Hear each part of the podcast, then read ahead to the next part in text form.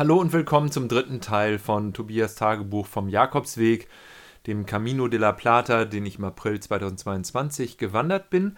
Und ich habe mich gefragt auf diesem Weg, was brauche ich eigentlich wirklich? Der Hintergrund ist der, wie in der vorigen Folge schon erwähnt, dass ich ja sehr darauf versessen war, ein Bett zu bekommen für die zweite Nacht.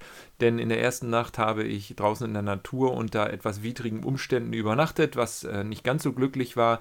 Daher habe ich mich nach einem Bett gesehnt in einer Pilgerherberge und ich hatte war mit Gott im Gespräch beim Pilgern und habe gesagt, Gott, bitte schenk mir doch ein Bett für diese Nacht und hatte dann den Gedanken, vielleicht noch für ein Einzelzimmer zu beten. Das war mir dann aber zu viel und habe gemerkt, nee, einfach nur ein Bett, völlig egal, wer da sonst noch so alles da, dabei ist. Hauptsache ein Bett. Und da habe ich gemerkt, okay, der Weg der, des Pilgerns, der Camino, also das heißt auf Deutsch ja Weg, der, der Camino macht dich bescheidener. Das hat sich dann fortgesetzt, diese Überlegung, wie, wie ist das eigentlich in meinem Leben? Wie ist das eigentlich in unserem Leben? Was sind eigentlich die Dinge, die wir brauchen und in welcher Hinsicht machen mich materielle Dinge und, und sich kümmern um materielle Dinge, in welcher Hinsicht ja, zieht mich das irgendwie zu sehr nach unten, in dem Sinne, dass es mich zu sehr beschäftigt, zu sehr meine Aufmerksamkeit bindet, mich auch zu sehr ablenkt von äh, wesentlichen Prozessen und Angelegenheiten. Was brauche ich eigentlich wirklich? Das, diese ganze Überlegung möchte ich mit dir ein bisschen weiter jetzt spinnen und ein bisschen weiter bedenken im Laufe des weiteren Vorlesens aus meinem Tagebuch. Ich habe mir ja auch immer Notizen gemacht, so im Sinne von Erkenntnissen, spirituelle Erkenntnisse kannst du sagen, Merksätze, die im Tagebuch mitstehen. Und ein Merksatz ist ein kleiner Vorgriff jetzt von der reinen Historie her, das ist schon am dritten Tag dann morgens früh gewesen. Ich bin in dem Ort äh, Gruyena oder Juyena, dem ich in der ersten Pilgerherberge Luz de Camino übernachtet habe, tatsächlich dann zur Post gegangen und habe ein Paket gepackt, was ungefähr 5 Kilo wog und habe dieses Paket dann beschriftet. Das war äh, kommunikativ eine Herausforderung, eine wirkliche Meisterleistung, das dann richtig hinzukriegen, denn die, das Buchstabieren und selbst das Aufschreiben hat mit der Postbeamtin äh, nicht so gut funktioniert. Ich musste dann mehrfach noch, als sie das im Computer übernahm, äh, Dinge korrigieren und Buchstaben auch nochmal streichen, die zu viel da waren. Und tatsächlich ist es dann aber, lange Rede, kurzer Sinn, gelungen, dass ich materielle Dinge, Gewicht aus meinem Rucksack los wurde. Das fand ich bemerkenswert. Es war sehr teuer. Ich habe sehr viel Geld dafür bezahlt, genau genommen 46 Euro für nicht mal ganz 5 Kilo Gepäck, um ein Paket mit Angelegenheit, mit Dingen, die mir sowieso selbst gehören, ja, für die ich kein Geld bezahlen muss, weil sie sowieso mir gehören. Da war jetzt kleine Mini-Zelt dabei, kleiner Kocher, äh, kleine Matte, verschiedene andere Dinge, die ich eben loswerden wollte, weil es einfach zu viel Gewicht war. Und dafür habe ich Geld bezahlt, um sie zu mir nach Hause zu schicken. Ja, ich habe da eine tiefere Ebene drin entdeckt in diesem Vorgang und habe für mich festgehalten, ich habe gerade viel Geld bezahlt, um etwas loszuwerden. Ein Paket mit 46 Euro nach Deutschland geschickt mit überflüssigem Zeug. Merksatz, manchmal bezahlen wir, um etwas loszuwerden.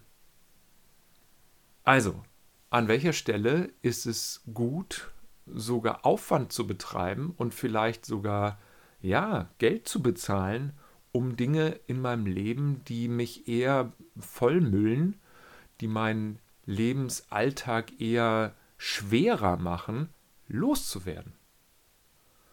Du kannst ja vielleicht gerne mal mit überlegen, äh, ob du überflüssiges flüssiges Zeug hast, was du vielleicht jemand anderen geben könntest, wo du letztendlich dann hinterher sagst, Mensch, ich kann jetzt freier und leichter leben. Ich möchte das aber nicht so belehrend sagen, sondern ich möchte nur diese Erfahrung für mich festhalten, vielleicht als Anregung für dich auch darüber nachzudenken. Nur für mich war das eine riesige Erleichterung. Also Auberge Luz de Camino, Herberge Licht des Camino. Und es ist eine wirklich sehr faszinierende Pilgerherberge. geleitet von Peter aus Deutschland. Faszinierender Typ, Jahrgang 1942, aus Fegesack in seiner Zeit zur Hochseefischerei noch gefahren. Und ich wohne ja zehn Minuten entfernt mit dem Fahrrad von Fegesack.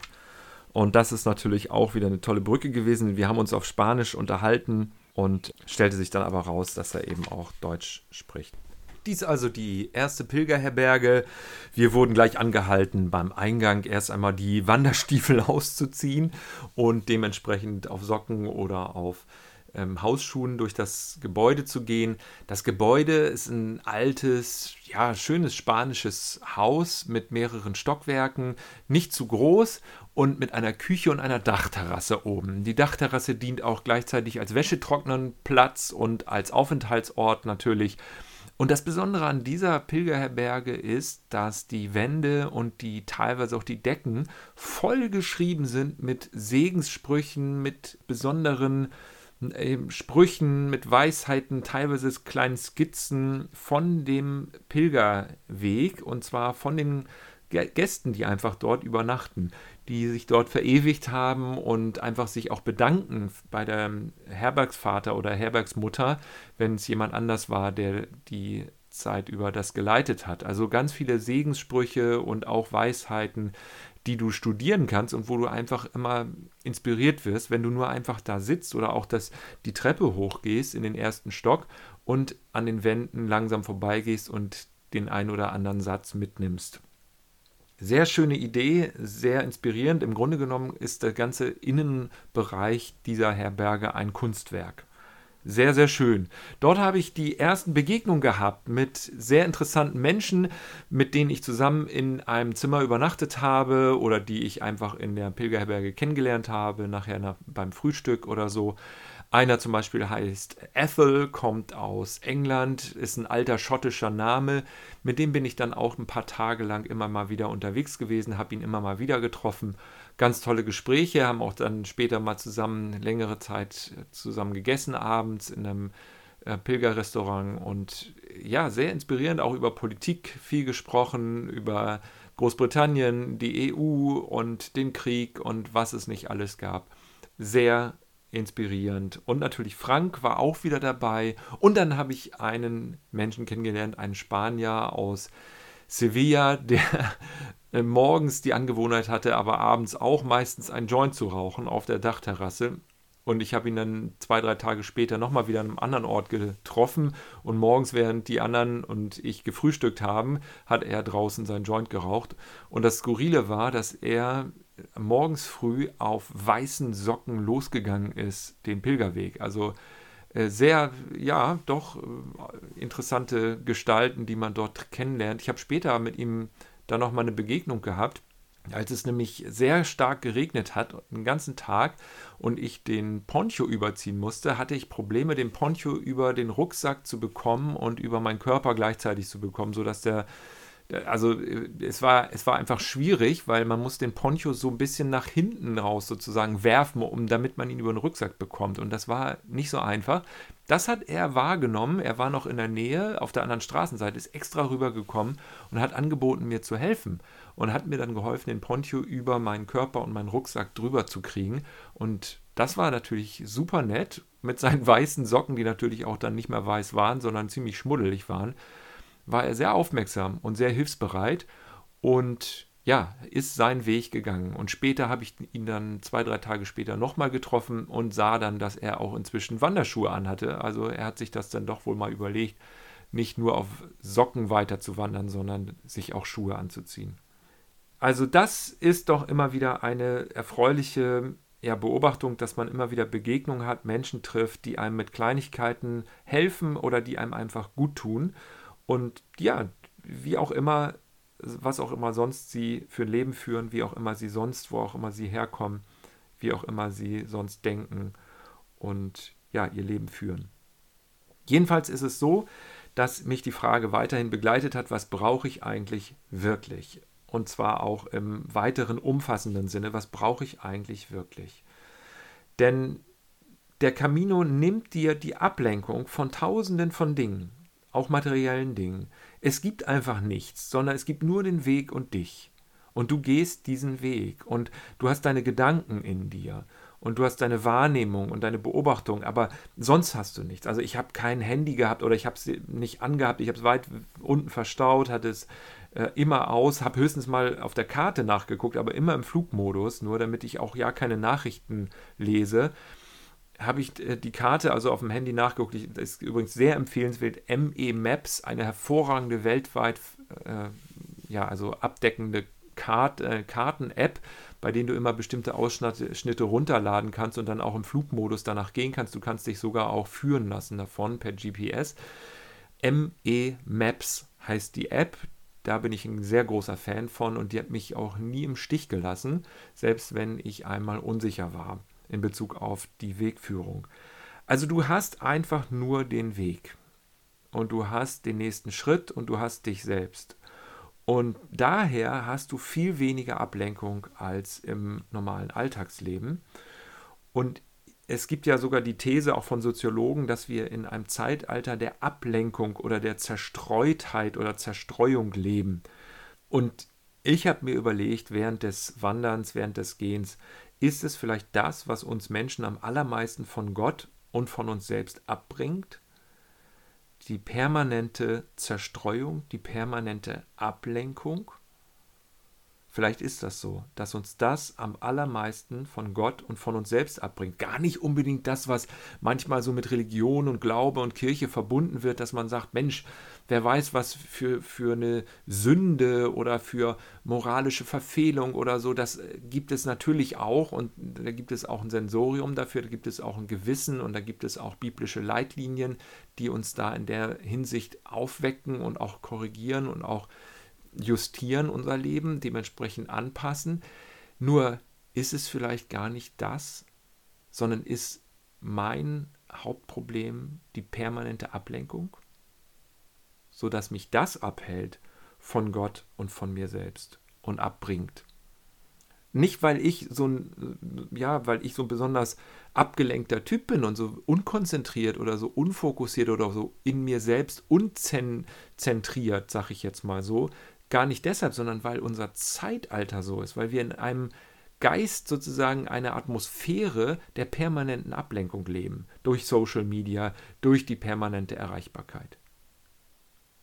Würde mich mal interessieren, was du dazu denkst. Schreib doch mal gerne was in die Kommentare oder in die äh, Möglichkeiten, wo diese Podcast-Folge veröffentlicht wird bei der Zellgemeinde Bremen.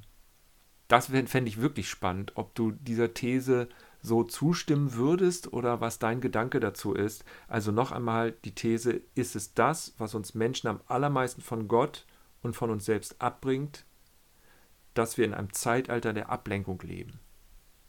Ich schließe diese Folge einfach noch mit ein paar Zitaten aus dem Tagebuch aus dem zweiten Tag bzw. dann anbrechenden dritten Tag meiner Reise. Ich übernachte mit Frank aus Berlin, kam gerade aus Portugal und macht ein Jahr lang nach der Jobbeendigung Reisen, ist sehr pilgererfahren und hat einen Rucksack von 8 Kilogramm. Und ich übernachte mit Ethel, ein schottischer Name aus England. Huelena oder Guiena ist wunderschön mit Palmen und kleinen Häusern. Ich sitze auf der Dachterrasse und habe vorher ein Riesenpaket geschnürt, das ich morgen nach Hause sende. Die Pilgerherberge Auberge Luste Camino mit lauter Sprüchen und Kunstwerken an der Wand einer kleinen Küche, Dusche, yeah, wow, Feuerwerk und toller Aussicht von der Dachterrasse. Abends in Huena ein super Abend Pilgeressen mit Attila aus Berlin, Sebastian und jemandem, dessen Namen ich vergessen habe, aus Münster. Lecker Fisch gegessen, das Pilgermenü. Die eiskalte Cerveza, die es dazu gab, war so eiskalt, dass man Eiskristalle drin schwimmen sehen konnte. Der nächste Morgen, dank meiner Ohrstöpsel, habe ich wunderbar geruht, obwohl über mir im Doppelstockbett der Typ aus Tirana, Sevilla, geschlafen hat und eine sehr, sehr unruhige Nacht hatte, sich viel hin und her gewälzt hat und viele Geräusche von sich gegeben hat. Trotzdem war ich unfassbar dankbar für diese Nacht und für die Ruhe. Am nächsten Morgen habe ich mir Espresso gemacht. Es gab Espresso-Kocher in der Küche, großartig. Ich hatte meinen eigenen Espresso noch dabei, den habe ich nicht in das Paket gesteckt und ja, konnte einige andere dazu noch einladen und äh, wir konnten Frühstück essen. Der Typ, der gestern auf der Dachterrasse einen Joint geraucht hat und aus Tirana, Sevilla kommt, ging los auf weißen Socken. Er lief die ganze Zeit nur auf schmuddeligen weißen Socken herum. Elena aus Italien sitzt neben mir beim Frühstück. Sie sagte, man solle nicht an der Kante vom Tisch sitzen, sonst würde man nicht heiraten. Hm, gut, dass ich schon verheiratet bin. Ein wunderschöner Tag bricht an. Wie wird der Tag wohl werden? Wir werden es sehen beim nächsten Mal. Bis dann.